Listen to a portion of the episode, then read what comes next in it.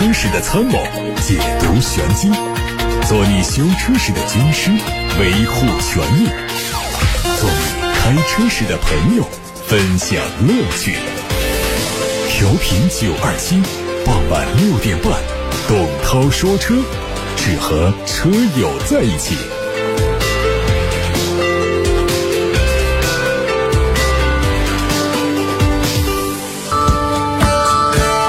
现在是董涛说车的直播时间，欢迎大家收听和参与，可以把选车用车的问题发到直播间来。我们先看新闻。上周我们发布了二零二二年十二月国内乘用车的召回情况，今天来盘点一下二零二二年国内乘用车市场的召回情况。二零二二年国内乘用车市场总共四十二个品牌，总共发布了一百一十七次召回公告，累计召回乘用车四百四十八万辆，同比下降了百分之四十八。这是从二零一五年以来召回规模第一次降到五百万辆以下。也是自二零一三年以来的最低点。具体来讲，德系和自主品牌的召回数量都在一百二十万辆以内，占到召回总量的百分之二十七和百分之二十五，位列前两名。德系。有六个品牌累计召回了一百二十万辆乘用车，奔驰居首，总共召回了五十七万辆。数据虽然说显著回落，但是召回频次还是很高。自主品牌延续了上一年的高峰走势，共九个品牌累计召回了一百一十二万辆。五菱汽车是蝉联了国内乘用车年度召回榜单的亚军。日系和美系品牌的召回规模也都不相上下，日系召回了八十八万辆，占比达到百分之二十；美系召回了八。八十六万辆，占比是百分之十九。美系中，特斯拉分六个批次，总共召回了七十九万辆，是全年召回数量最多的品牌，也是第一个登顶年度召回榜单的电动汽车品牌。另外，二零二二年自主品牌、合资品牌、高档品牌乃至超豪华品牌的新能源产品同样频频上榜。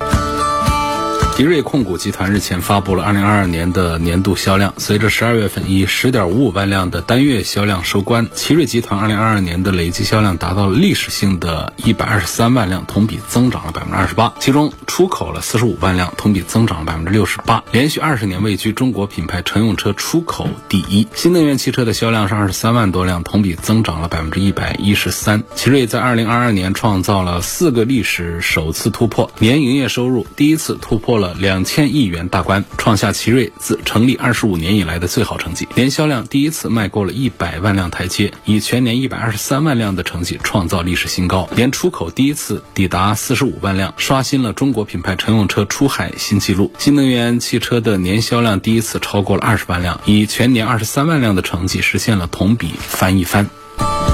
之前，小鹏汽车正式宣布，在全国范围净新增一百零九座第三方免费充电站，实现北上广深等一线重点城市车主覆盖率达百分之八十三以上。同时，进一步对充电资源相对匮乏的二线到四线城市进行布局强化。小鹏自营充电站累计上线一千多座，适用于车主免费权益充电站总共有一千九百多座，覆盖全国所有地级行政区和直辖市。这次小鹏补能网络布局拓展。中三公里补能生活圈在北上广深等十座核心城市的车主覆盖率达到百分之八十三以上，让车主从启程到充电的时间有效缩短到十分钟以内。在贵阳、昆明、黄石、桂林等三百多个城市，三公里补能生活圈的覆盖率最高可以达到百分之七十一。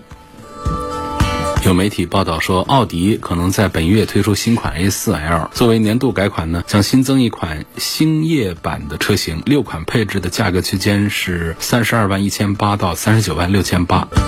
这边是正在直播的董涛说车节目，现在开始解答大家的选车用车问题。网友在八六八六六六六六热线电话上留言说：“我看上了比亚迪护卫舰这款车，续航两百公里的比续航一百公里的贵三万多块钱。平时上下班呢来回五六十公里，有时候也跑长途，问买哪款合适？显然这应该多花三万块钱，就不能把这个续航里程啊把它抠得那么紧，觉得我们上下班五六十公里啊，这个一百公里的好像就够了。我们还有其他一些用车的场景，这是第一。”第二呢，续航里程本身它还有一些折扣，打完折扣之后呢，有时候就会比较紧张。第三个呢，就是像这个续航里程啊，包括燃油车的动力水平啊，它其实讲究一个余量，就是我们把余量留大一点，我可以用不上，但是呢，我得有储备。最关键，它其实这两个配置的价格差异确实是。并不大，对于一个二十多万的车来说，三万块钱，我觉得哪怕是有一点点超预算的话，也是应该坚持一下，就是还是要买续航里程更远一点的。它是纯电动的续航里程，这是比亚迪的电麦车型，因为本身这个车里面呢，它还会有发动机，有一个一点五升排量的一个涡轮增压的一个动力。大家不要觉得这个护卫舰怎么续航里程只有一百公里、两百公里，不是这样，它是纯电动的部分续航多少，电机部分续航多少。这说的是护卫舰零七七。二零二三款的电麦车型。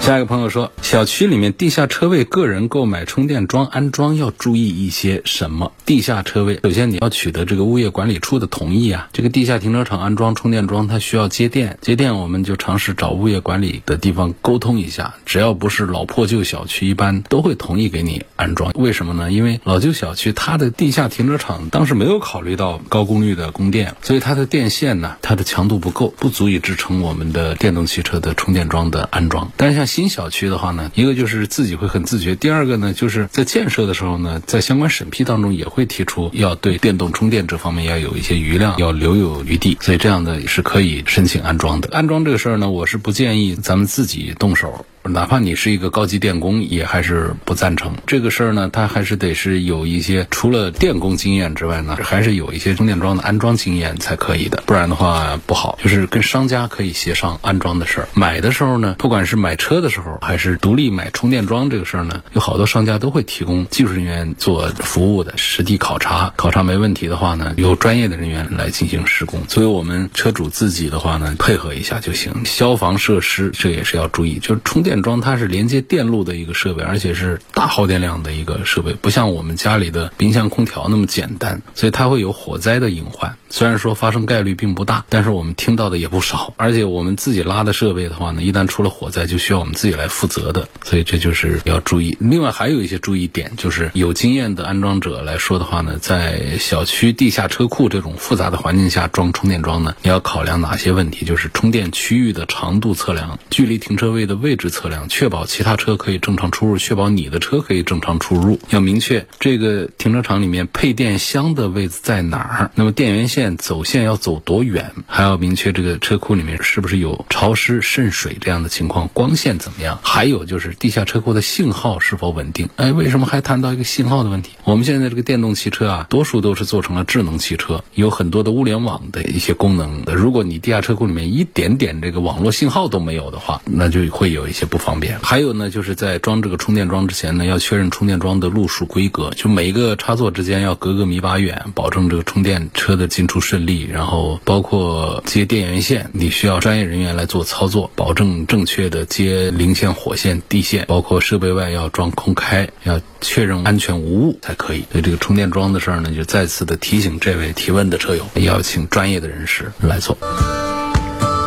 还有一个朋友问说，这个刹车钳上的罩子，这是不是很危险？完全不建议啊！想美观一点，但是改刹车价格有点高，还在犹豫，肯定不赞成装这个东西。你不行，你给它喷颜色都可以啊，不要给它装什么罩子。刹车这个地方不要随便瞎动它，装上去之后肯定会有隐患的。它如果松脱了、变形了怎样？它会影响我们的刹车效果。刹车那儿的东西那可得小心，包括说是我们换刹车盘、刹车片、换刹车油这样的操作。第一个自己不要动手搞这些，第二个也不不是。说随随便找个小店子，谁能搞来帮我做？他不是补胎，补胎咱们找个路边小店补一下就得了。但是像刹车这个体系的东西，第一个就是能够回 4S 店的，那肯定是贵一些；不回 4S 店的话，那就是大型的连锁的。我一说到这儿，大家脑海里面应该有几个品牌出来，就他们的操作规范程度也不亚于 4S 店，包括技术方面，很多也就是 4S 店出来的，也都做的还不错的。就是刹车这个地方不要随便的动心思改。第二呢，就是如果你要做一些更换呐、维修啊，一定要找。大的店子才放心。零八款的思域，二零一零年买的，跑了十七万公里，现在超过八十码呀，这个发动机的噪音就特别大。问一下是什么原因？十几万公里，十年的车呢，不至于说发动机的噪音就特别大。这个时候我们要检查呢，从简单的看起，就是我们的排气管是不是坏了？我们能分清楚是排气管坏了发出的声音，还是发动机里头的异响的声音？就是把这个简单的把它排除一下，可以自己开车或者别人开车，你在旁边听一下，或者原地的时候打开车门听一下，到底。底是来自于排气系统的锈穿了呀、破了这发出的比较大的声音，还是来自于发动机运行的时候里头出现的噪音？如果是排气管的问题的话，那就换排气管去了。这个事儿呢，它就不至于说要修发动机。但是这个发动机如果里头传出异响的话，那就要排除是什么情况。那一般情况说，本田的发动机开个十年一二十万公里，不至于说排气管也没问题，发动机也没问题，就是噪音变得特别大，它不至于会出现这种情况。你这一定就是要排气管坏，要么就发动机坏了，否则的话，它应应该跟新车的这个噪音的区别不会太大的。它毕竟不是那种杂牌那种乱七八糟的发动机，开个几年就松垮了，然后声音就隆隆大，然后你怎么修也修不好，不至于会出现这种情况。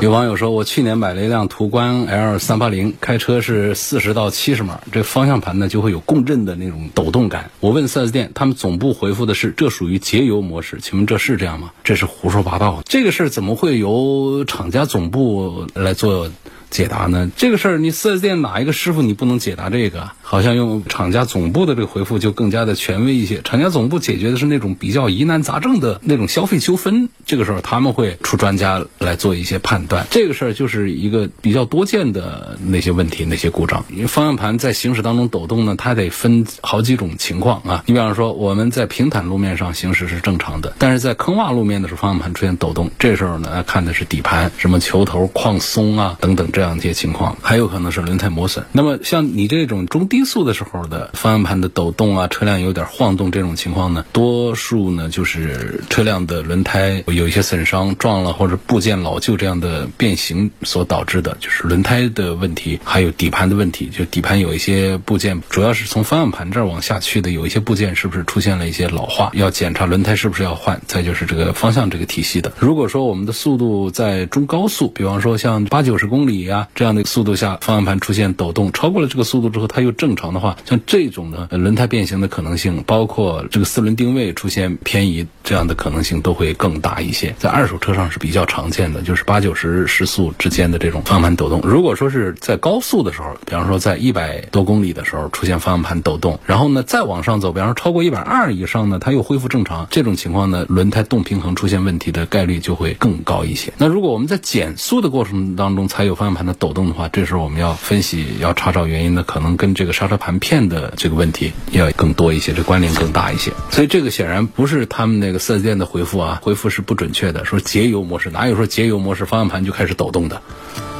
问国六 B 汽油是不是不耐烧还不耐存？这个问题呢，我也是在上周的节目当中做过了回复。从元月一号开始，全国开始全面推行国六 B 汽油，很多人都在议论说它提高了乙醇的含量，不耐烧了，汽油加到车里排气管滴水，还有说不耐储存了，放久了就变质等等这样情况。我记得在上周的时候，有人就单纯的问了变质的问题，我已经做了解答，说我们汽油实际上是三个月之内，有一些要求说是十五天之内用完啊，加油站一般会这样建议，那就是让你快点跑，然后再加油。其实你比方说像本田的发动机的官网上就提示，购买的乙醇汽油储存时间最长不超超过三个月，这个说法它就更有科学依据一些。所以说这个乙醇汽油呢，它确实是有质保期，但是并不像我们想象那么短，而且呢也不是说那么严格。反正我们按照经验来讲的话，你放个半年的这个乙醇汽油，谁说这发动机就打不着了？网上还有传言说德国什么这些国家放弃使用乙醇汽油，这都是谣言，说是会伤害发动机，根本就不存在的。其实不仅没有放弃，而且呢，像德国更多的加油站在提供乙醇汽油。